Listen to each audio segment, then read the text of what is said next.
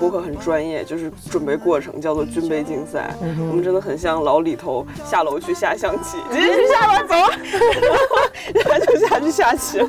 佳瑞后来发现文化水平在这个节目中根本不重要。想啊，要不要买那个小书包呢？然后我想了，最后想了一个理由，嗯就是拜登赢了，买吧。绝了我最近好像有一点反感于这种在阅读本身里面带有很强的功利性的目的。걸음 모두 내 슬픔이여라 한 걸음 모두 내 기쁨이여라 잊혀진 어린 날의 작은 구름 같은 거그 길게 닿어 모두 내 사랑이여라 다루든 모두 내 이별이여라 大家好，这里是没理想编辑部，我是乔木。我是毛主席，我是林兰，我是佳瑞，这一期呢是我们的一周年 特辑，一周年专题。特别节目不重要。OK，这一集是我们的一周年特别节目。如大家所见，我们的节目平时已经很散装了，但这一期我们会给大家来一个散中之散，就是 什么什么大礼包的，没有有一种去超市抓大米的感觉，真的。但是抓大米很爽，所以大家就一听不重要。首先，我们先给大家科普一下没理想成立的故事。重点是这件事儿不是每个人都能做的，因为我们都想不太起来了，所以我们找了最能想起来的一个人，猫爷来给大家讲一讲。嗨，其实我本来也没想起来，后来我是努力回头搜了一下“没理想”三个字，然后大概翻了十几页的聊天记录吧，然后终于找到了。其实没理想编辑部，我总觉得我们最开头的几期应该说过吧，就是当时首先就是为什么要做没理想这个播客，其实想法特别简单，就是因为当时我们其实编辑部就是作为新媒体编辑部，有很多没有办法用文字去消化的选题，然后呢就说能不能想一个更轻松，然后更快捷的方式，然后用一个内容产出的方式把它给做出来。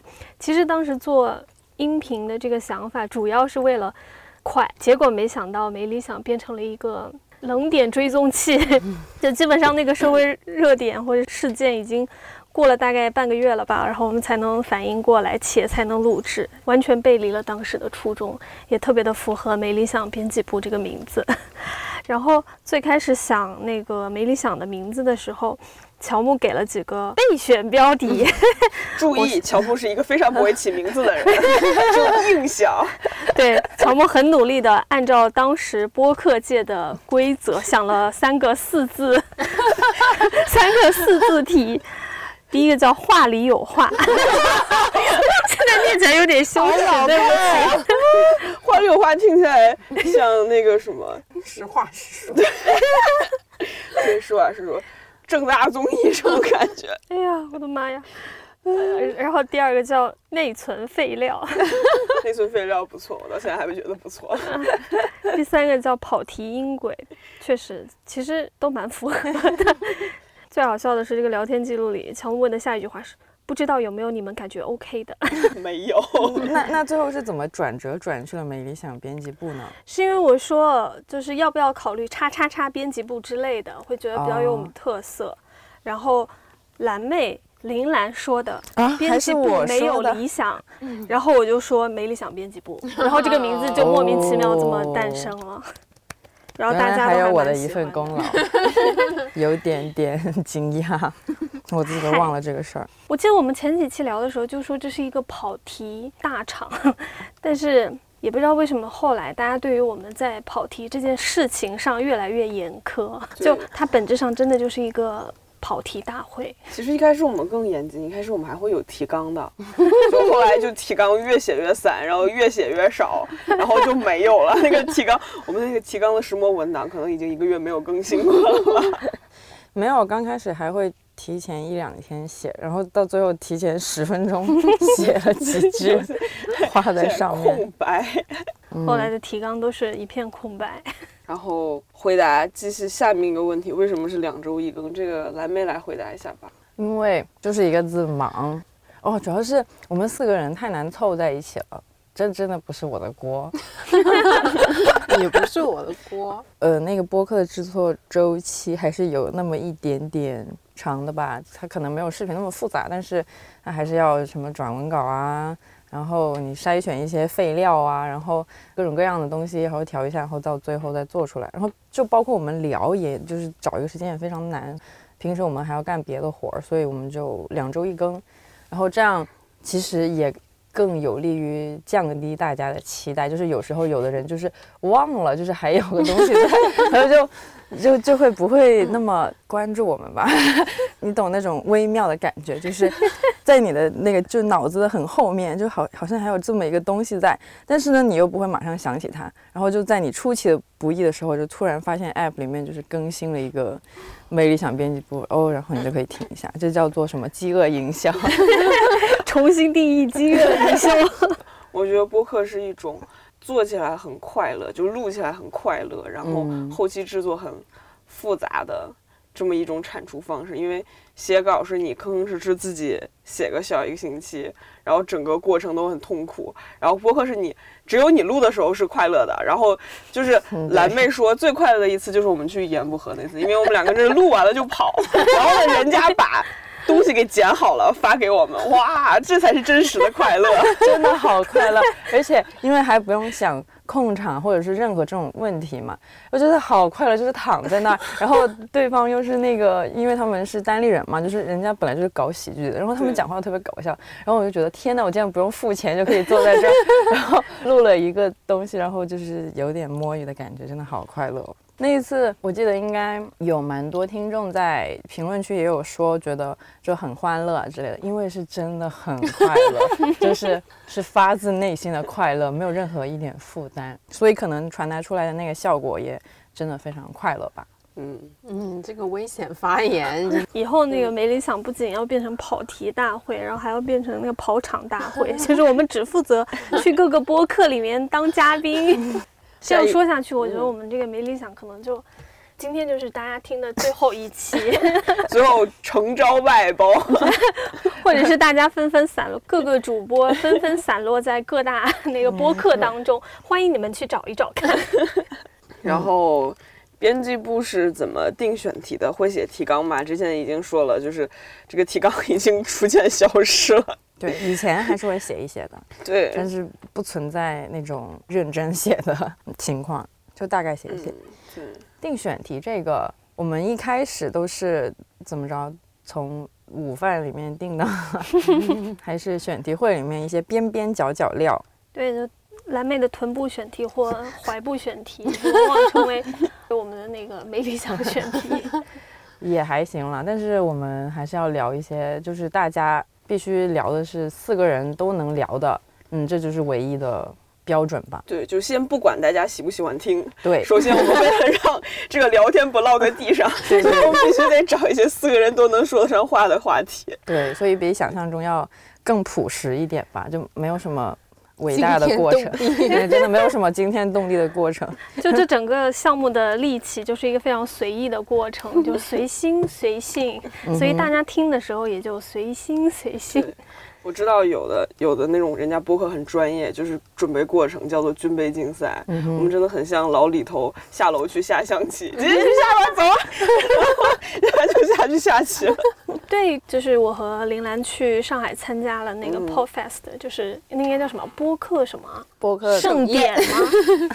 不知道。播客大会播客对对对，节，差不多这个意嗯思吧。对对，就刚你刚刚说军备竞赛是不是随机波动什么的？对啊，对对对他们们就就说最最开始的时候是这样，但是后来发现，就是享受那个过程，然后去享受对谈中一些无法预料的随机性，其实还蛮好玩的。嗯但是我们就是我们这个定位决定了我们不需要。我 每次想起他们的军备竞赛，就有些愧疚，然后自己接着不写选题，然后就来聊天，对的，对的。不重要。嗯然后疫情期间是怎么搞的？就是不知道大家有没有发现，我们竟然在疫情期间断更了小一个月。对，就是断更了小一个月最搞笑的，也就是没有了两期还是一期左右吧。我们很容易就断更一个月，那是因为我们是一个没有存货的电台，就是我们当做当播，这一期播完了，下一期得录了才能有。然后疫情期间就是又没有回来上班，然后回来上班也没有办法录，然后就断了。但是幸运的是，并没有人发现。对对对对，还真好像真的没有人发现这个事情。我们应该疫情回来之后录的第一期是那个妇女节，然后那个也是我们的嘉瑞第一次、哦是呢第第一次参与我们的录制，那叫什么把商务小镇 逼上梁 梁山还是什么？主要是那时候编辑部没有人了，好 然后然后毛主席暗搓搓问我说：“哎，我们要聊一个这个，你要不要来聊？”当时对自己的文化水平不是很有信心，我说：“哎，要不找那个那个谁谁谁的同事来聊？”然后我们毛主席过了一天说：“嗯，嘉瑞还是你来吧，我就来了。就嘉瑞后来发现文化水平在这个节目中根本不重要。对，就是故事比较多很重要，然后嘉瑞的故事正好特别多。对对，然后没想到后来就是通过应试教育一炮而红。东北传奇人物，对对就是对导致跟嘉瑞的就是对接人，不是那种商务对接人，都知道他小时候藏过刀，哎不知道有没有对你变得有一些尊敬。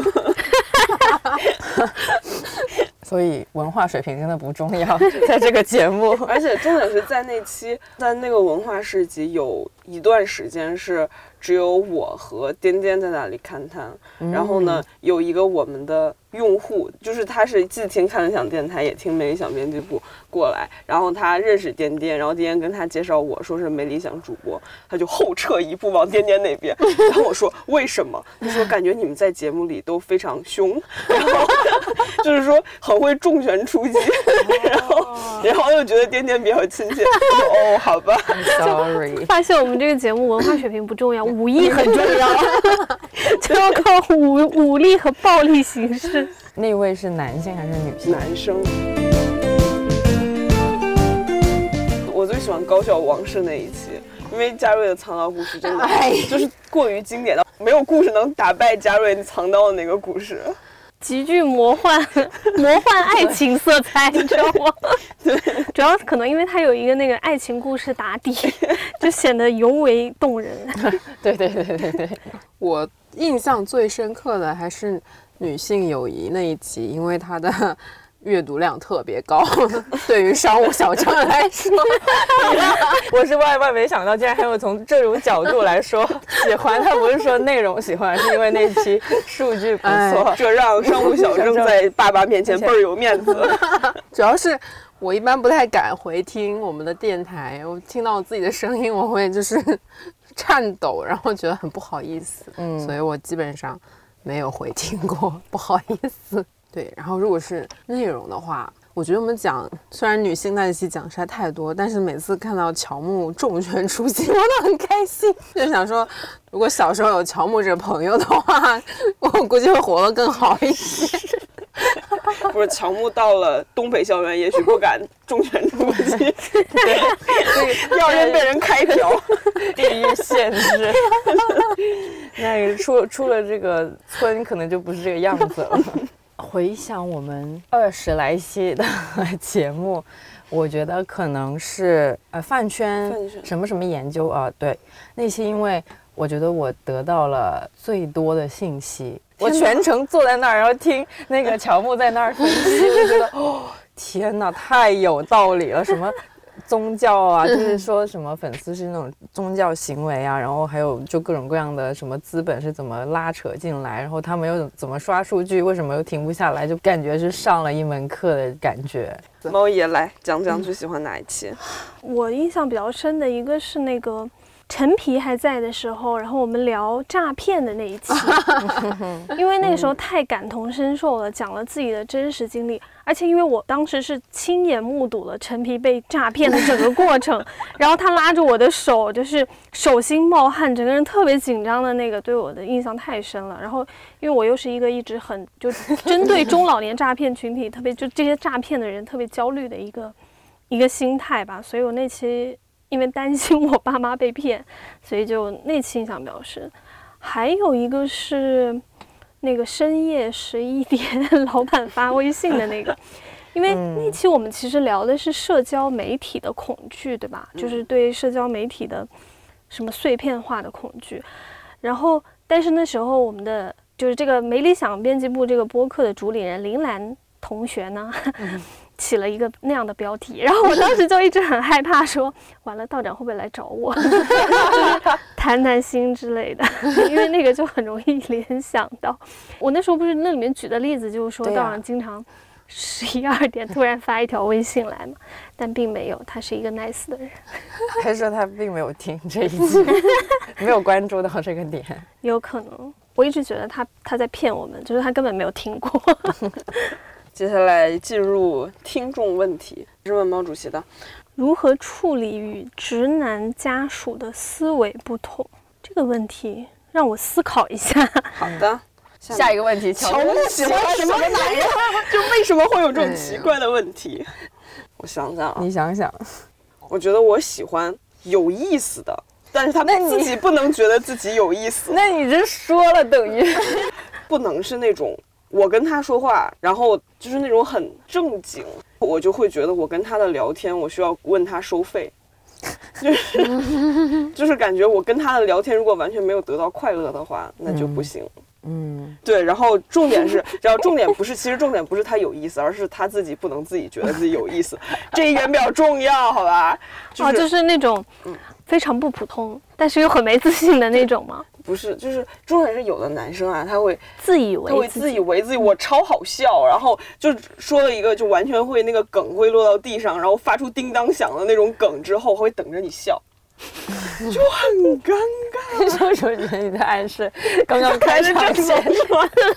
没有没有，哎我从来没有嫌弃过郑总的点，好吧？开场前，嘉瑞 which is 郑总，他说了一个就是冷到不能再冷的，也不知道能不能算是笑话的一段话，然后没有人给出任何因为他们。三个非要我热场，然后我又没什么好讲的。但是我发现，嗯嗯，乔木真的很少会表达出对某种类型的男生的喜爱吧。唯一一个是罗伯特·帕丁森，我就是喜欢欢乐喜剧人。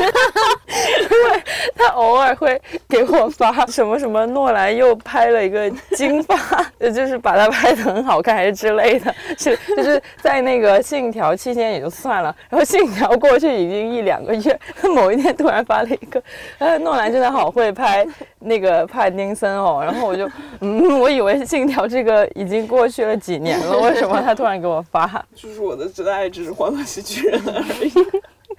对，好，罗那个现在跟各位听众发起一个众筹，就是我们想要让乔木去带领人学戏剧，众筹请他出道。我本来有过一些自信，就是觉得也不是，也不是有过一些自信，就觉得还好吧，去讲单口也没有那么难。直到后来跟小鹿他们聊，发现单口是一个服务行业。我问他一个我很想问的问题，就是说，就是我觉得很好笑的点，大家不喜欢怎么办？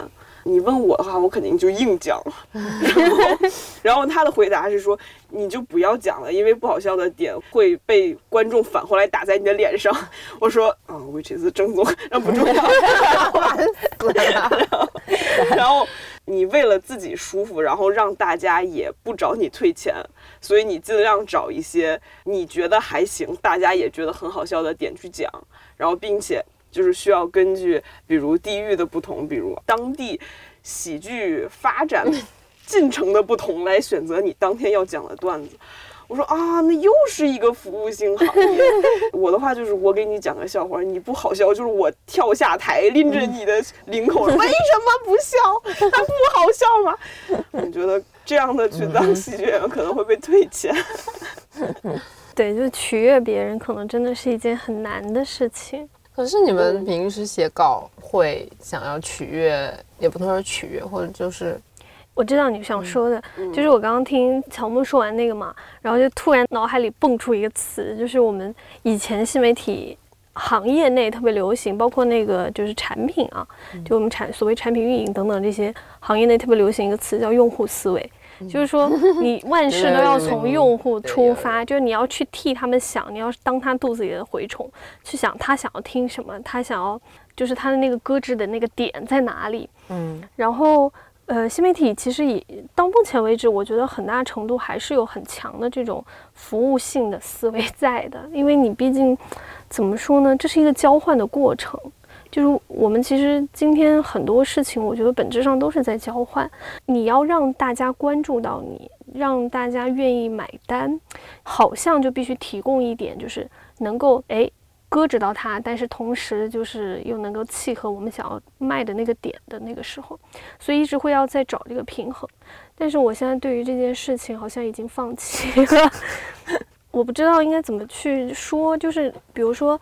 很明显的就是大家愿不愿意去分享我们的内容，大家愿不愿意去打开我们的内容，对我们来讲还是很重要。但只是说它只是成为内容本身一个衡量的其中一个维度吧。你如果永远在想着怎么去取悦用户，其实对于我们这样输出内容的人来讲，我觉得可能跟单口喜剧还是不太一样。就对于我们这样输出内容，然后秉持某一种一以贯之的价值观的人来说的话，嗯。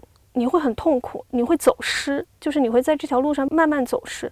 你有的时候就会模糊掉，就是不知道我到底应该去传递一些我相信的内容，我觉得好的内容，还是说我应该跟着流量走，我应该跟着数据走，我应该跟着用户的喜好和偏好走。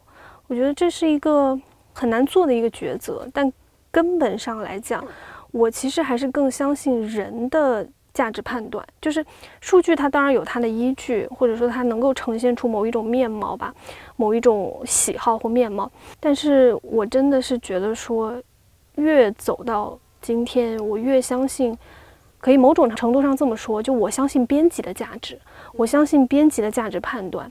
如果你喜欢某一类的内容，如果你喜欢某一种价值观，或者更支持某一种价值观吧，我的建议是说。你要去找到那个编辑导向的，而不是去看，比如说像头条系，这样会不会被？郑总，你不拦一下吗？他说 没关系，我们不接他们的。不是真的，我我是越来越害怕这种所谓不单指头条系，而是指头条系的这种处理方式。嗯，就是数据导向和数据优先，就是他们更相信的是，就他在算法里植入的那个概念是说，你越喜欢什么，我就越给你什么。那样的话，其实它是。你知道吗？是非常机械的一个方式，你就再也从此你在内容上再也看不到，就我自己的认知，我是觉得再也看不到惊喜，再也看不到你不认同或是与你立场相悖的一些内容了。这样其实我自己觉得还蛮可怕的。的确是，就现在那种，其实爱看不看才是一种珍贵的、比较珍贵的想法，就是态度。对，比较珍贵的态度，就是我们平时的确还是有的时候。看，包括看自己稿和看别的编辑的稿子，还是会跳出来，就是说这一段我没有有没有说人话呀？然后就是我从这里跳到这里，是不是读者会在这里 lost？然后是不是我太长一段文字，要不要把它切分一下？然后要不要在这里插一张图？要不要给它起个小标题？就是我们会尽量做到读者友善吧。嗯，但是我们友善了之后，你要是还是不是很愿意看那？可能是因为我没有缘分，爱看不看吧，没有缘分。对我我也觉得，就所谓那种用户思维，我觉得在新媒体上。就有时候我们的确是会有一定的技巧，可能说是是为了让用户更容易消化这篇文章，或者是让用户更愿意打开或者说分享这篇文章。但是我觉得不可以撼动的一点是，每一篇文章或者是每个作者都应该有他自己坚信的那个价值观，就是你你自己写什么你自己得清楚，你不要因为人家喜欢读什么你就写什么。我觉得大众喜欢的东西肯定是有一定的价值在的，但是。真的是不能永远追随他，是因为就会有一种盲目性嘛。其实有一些读者也有反映过，为什么你们文章这么长，就有必要吗？我有时候觉得他在提醒一些东西吧。我在说啥？没有，我的意思就是在这所谓的最大众的内容里面，你总得有一些东西，就是来来敲醒一些，也不是敲醒嘛，就是来摇一摇，说不要再看那些了，就是你看看这个，跳下台，抓住他的领口，你为什么不读？对对对，你为什么不读这个？你不要老是读，对，你不要老是看 叉叉叉的那个文章，你 偶尔也对吧？看看这个。而且我现在很不喜欢的一种阅读行为是说。他太渴望从一篇推文内容里面去找到自己想要表达的那个观点和内容了。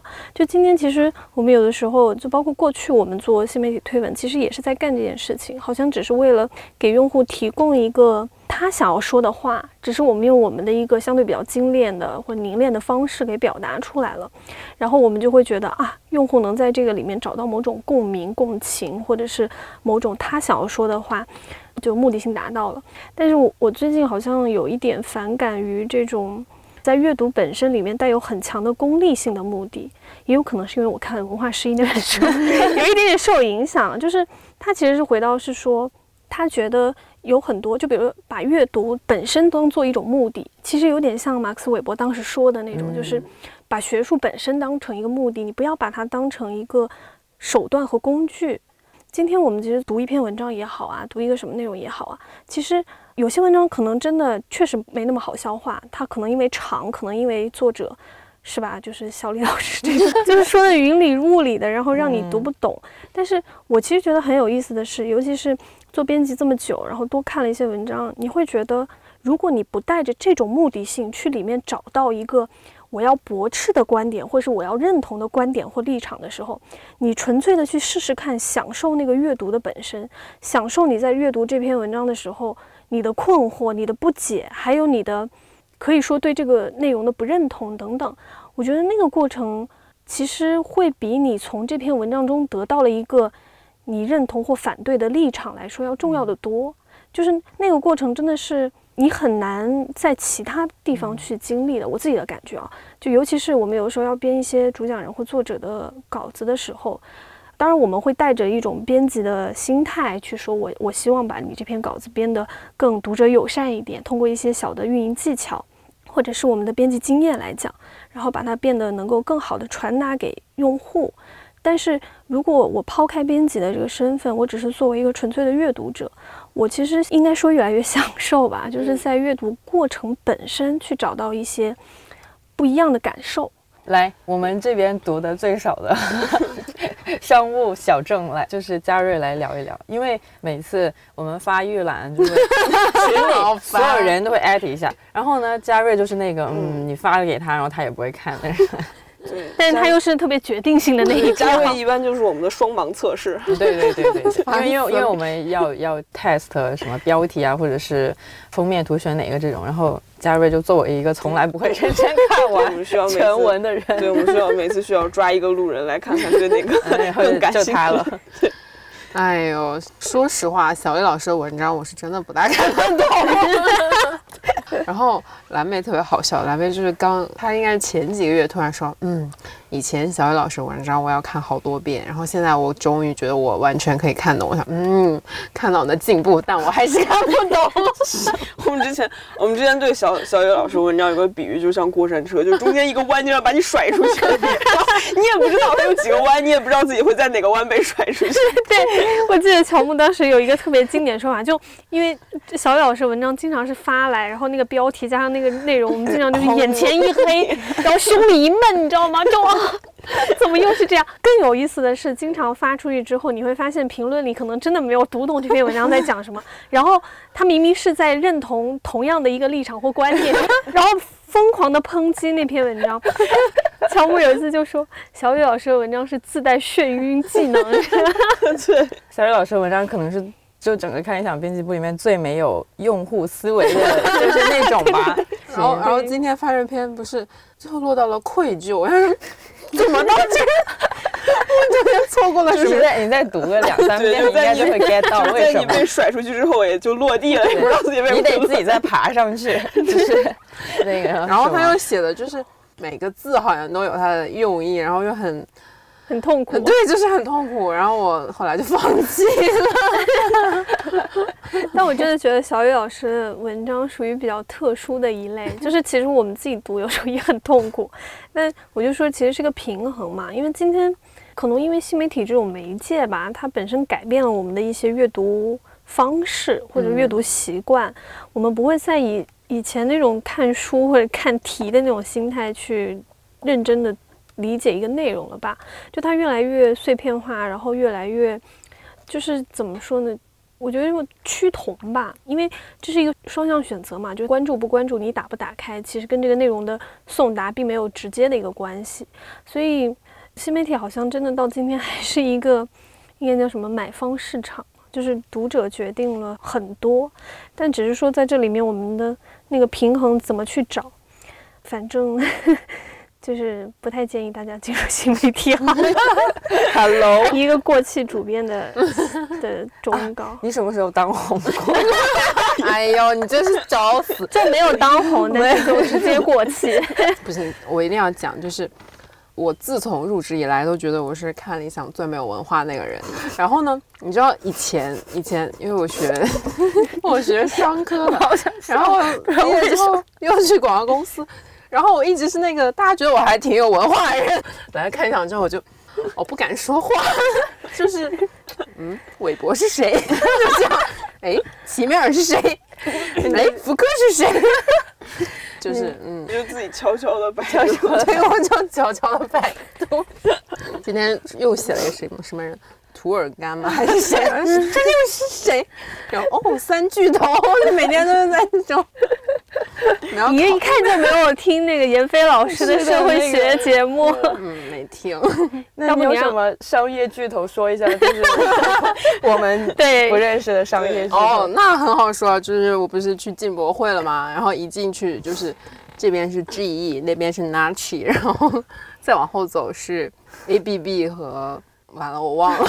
就是给大家转播一下实况，我和蓝莓都露出了疑惑的表情。其 实因为张瑞前一阵跟我说了一个同事对他的评价，然后我就觉得还蛮欣慰的。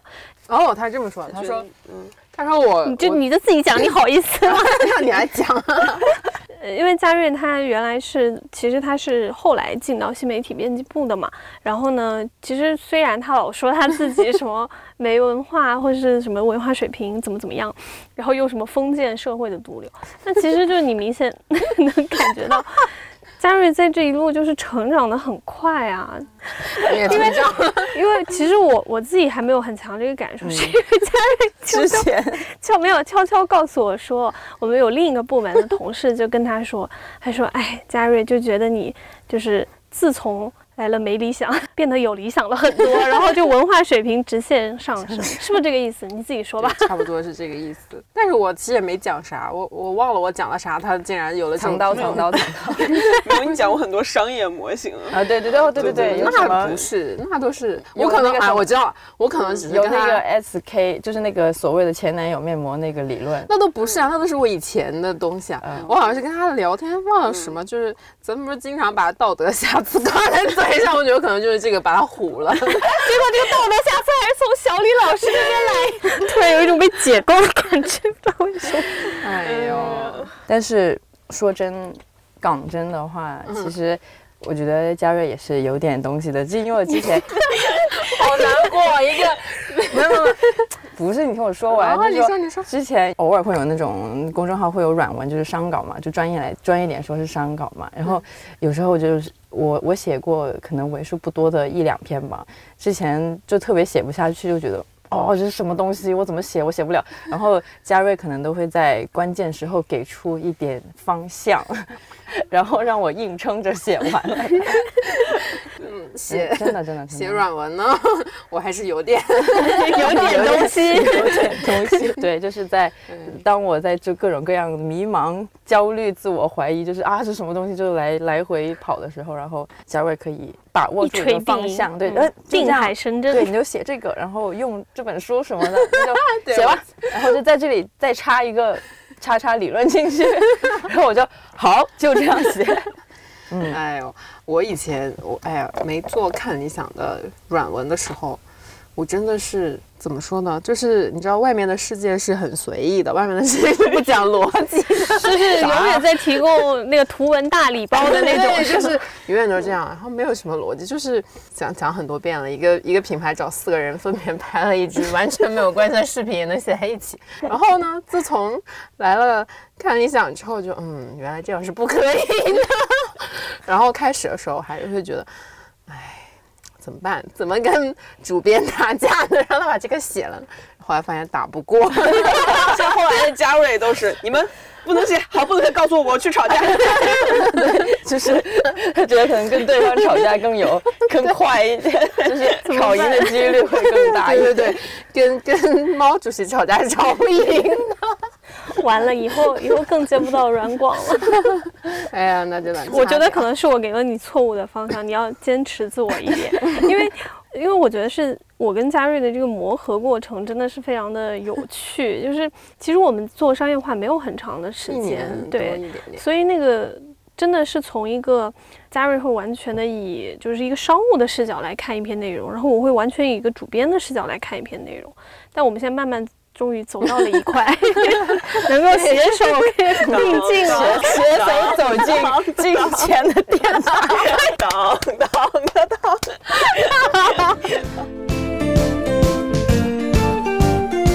随便吧，就是怎么聊到这个？是乔木喜欢什么男人？聊成这样吗？进入下一话题。下一个话题，嗯、看下一个哪个能聊吧？分不出来嘉瑞和林兰。这怎么办？这就每次就是林兰和嘉瑞说话前都自己 自己 Q 一下。林兰现在发表，嗯对，这的确是我妈也说过分不清我俩的声音，就是有某些时候的确是有点录音了之后，但是你如果每次说嗯林兰，觉得就很像老胡，觉得什么什么什么。老胡觉得，胡锡进，就很奇怪。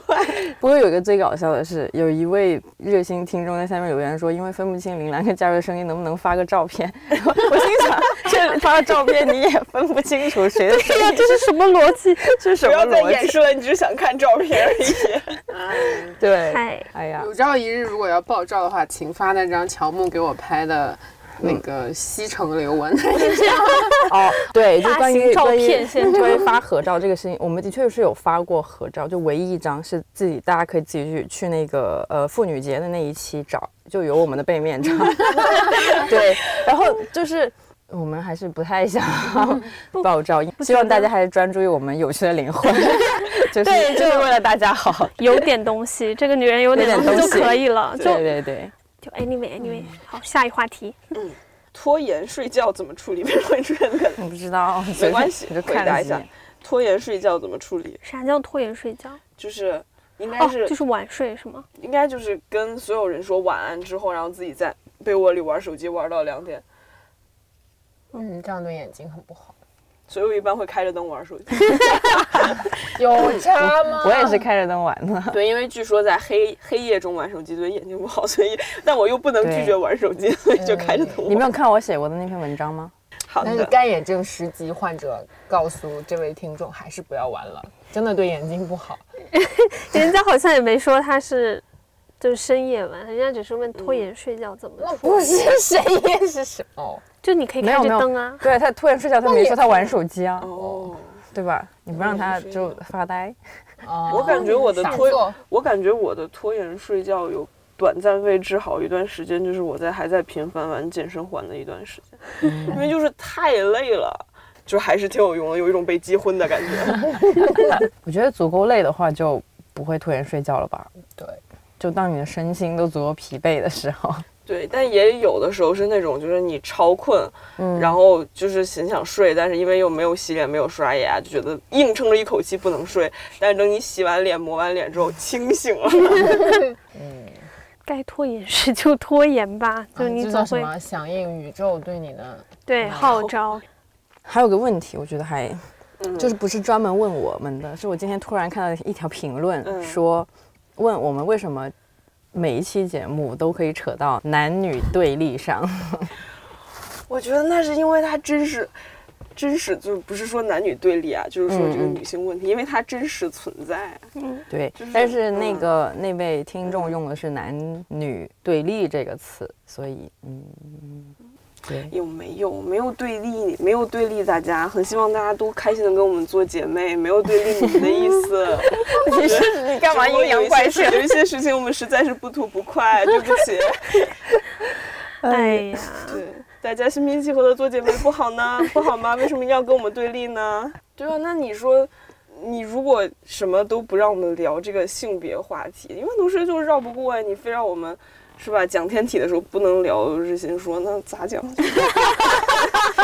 乔木是说话一套一套的。不是以前经常会有人说啊，就是你们几个女生在聊，也没有任何男性视角什么什么的。我想说，不知道应该说啥，是没有男性视角，咋地？男性视角很珍贵嘛。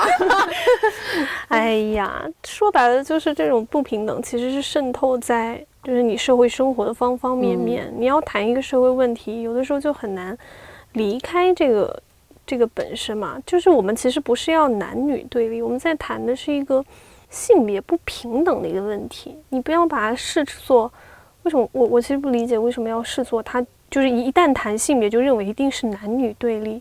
我觉得性别的不平等，其实对于男性也好，女性也好，本身就是一个双，嗯，这不叫双刃剑，就是一体两面的嘛。就是大家都其实是在这个结构中会遭遇一些不愉快的一些经历吧，所以就是说很难避免啊。我也不知道为什么，对啊，就是房间里有一个柱子，然后你非不承认它有一个柱子，然后你从那儿路过踢到脚，你说我咋缺了，然后就 我咋就你非？对吧？就它就是在那儿，呢没有办法避开它。嗯，嗨，我也是觉得这个像性别不平等的现象已经是，就是它太普遍了。你可以说是我们敏感，但是是因为我们注意到这样的现象，然后希望大家也可以知道，所以我并不觉得这是一个问题。希望我们就 love and peace 吧，因为我也不知道该怎么说这件事情。啊。下一话题，哎呀，不然我先回答一下刚才那个问题好了，就如何处理与直男家属的思维不同。嗯我不知道他这个是在什么语境下面去说的啊，也也不知道他想的是哪一期具体的，可能是因为我之前说过，就是我家属是一个工科男，然后我是一个嗯 人文艺女，好像也不对，反正就是文科思维和那个理科思维可能确实会有思维方式的不同吧，但是我觉得这不是一个，在我看来这不是一个很大的问题，哎就可能。因为我觉得思维方式不同和你的价值观等不等同是两回事。就是我觉得两个人在一起相处，嗯，不一定要追求思维的完全一致吧，而且你也很难找到一个真的能跟你哇，在每一个步伐、思维步伐上都完全保持一致的，总会有具体的事情上的认知的不同啊。我好像没有试图去处理过，就是我们在具体事情上的，比如说我思考方式的一个不同吧，更多的是说。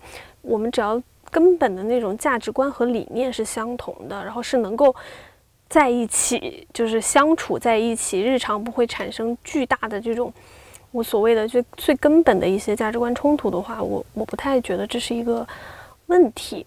那可能。就需要具体事情对具体分析，可能遇到某个事情的时候，我会试图去说服他，他也可能试图来说服我。那如果我们能彼此说服是最好的，那说服不了的话，就是相安无事。就我我跟我家属的一个能够相处这么多年的一个 理念，就是凑合过吧，还能咋地？这真的是我的一个家庭相处之道。嗯，而且还有一点，其实是我觉得是，当你发现一个人的思考方式或者在某些事件上的看法不同，其实是个很有意思的过程。就是我们一直倡导的嘛，就是说你有的时候试图跨过你自己的那个思想鸿沟，去看看别人的那个山那边的风景是什么样的，它为什么会形成这样一种思维方式吧，或者是那个看待世界的角度，我觉得也很有意思。可能因为我跟我的家属在一起很久，我知道我了解他的背景、他的家庭环境、他的教育环境。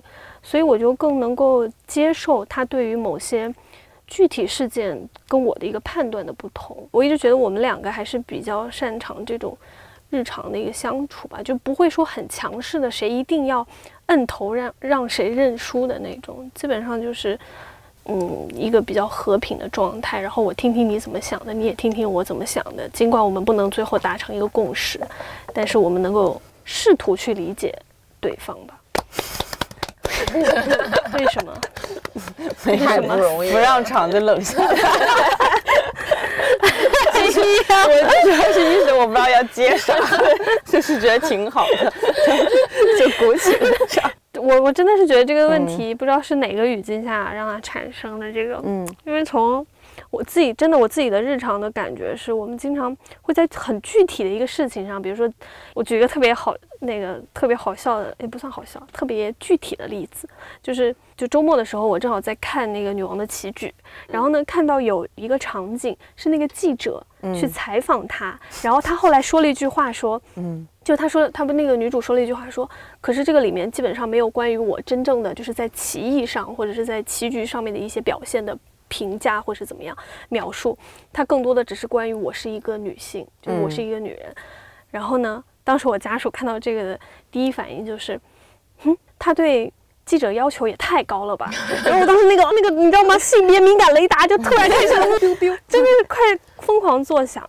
呃但是我好像当时没有很立刻的去反驳他，或者说去针对这个事情，针对他的这个说法，就没有给出一个非常就是当下当季的一个非常强烈的反应。因为我那一刻突然冷静，我也不知道为什么那一刻我会突然冷静的想了一下，他为什么会说出这样的一句话，然后。我我忘记受什么影响比较大，可能就是受我们之前谈论太多关于女性话题、女性主义的那个讲的太多了，所以我当时试图理解了一下，就是我的这位直男家属为什么会发出这样的一个评论。然后我觉得他可能也不是真的就是，比如说一种歧视，或者是我就是冒犯那个性别平等问题或怎么样。我真的觉得他是成长在这样一个就我们过去呢二十年、三十年的一个社会环境之下的。在他看来，他享受了很多所谓性别结构中的一个，就是应该叫红得意吧？对对对，红利也好，得意也好，他其实是默认了这个过程，他不会对于这些问题像我们女性一样有那么敏感的一个，你知道吗？思维会一下就注意到这个是有问题的，他不会的。然后那那你能怎么办呢？就是我可以跟他说，我可以跟他说，从女生的角度来看，为什么这句话会变得很敏感？就我只能告诉他，但是如果我不去跟他说出来这个事情的话，其实他可能永远不会觉得这是一个问题。我的确也遇到过这种，就是跟男生朋友，我忘记说到一个什么了，然后他说到了一些非常危险的言语，然后我说不行，我要重拳出击，然后我就指出来，就是这个时候我已经做好了吵架的准备了，然后他想了一下说，的确，我说，哎，我一下就熄火了，我说的确，我话都准备好了，你竟然跟我说的确，就这样，后面的架呢，然后我就算了吧，好吧，所以还是有很多男性是愿意听道理的吧，鼓励大家多去嗯说一下。根本上来讲的话，我觉得就是，我觉得我们应该做的就是去试图，在我们发现思维不同的时候，都退一步，然后都试图理解一下对方为什么会说出这样的话，或者为什么会有这样的一个观念，然后你可能就会冷静很多，然后你就能够以一个比较好的一个心态去沟通、去交流等等。哎，这可能也是完蛋了。我最近不知道怎么了，就有一种 就贤者的心态，可能真的有点累了。如果世界都什么，人人都献出一点爱，世界将会变成。我们有什么选题要回答一下？我们刚才想了想，这一期散装大米用什么结束呢？我们决定绕回第一期，一个时间的回环，因为我们第一期是讲双十一，然后我们这一期决定再回顾一下我们今年的双十一。来，先问一下猫爷，你这 今年年还有能否成为佳琦吗？今年今年会不会成为西城前签名？什么？签名不知道呢，还没出呢，还没出呢。等我那个，感觉是有希望。我也觉得是。你今天你还要还在看直播吗？今年的心态感觉就是说看一眼，然后有没有我需要的东西，然后啊有需要的就买吧，没需要的就关了。最终我们都没有，就一年了，我们都没有走出消费主义的陷阱。对 我今年还是在那里存什么洗衣液啊、洗脸巾啊这些东西，并且因为今年的规则更加复杂，它好像说是前几千单就会多送你什么，然后呢，在前几不，它是分成好多，是前几天签单。定金多送你什么？前几千单尾款多送你什么？然后你整个再加一起还有什么？那个说实话，我整个就没看懂。然后，并且我囤那些东西没有一个我看懂了。也就是说，这是一个惊喜，就是我也不知道我买了多少，就是最后收上来多少，那就看情况。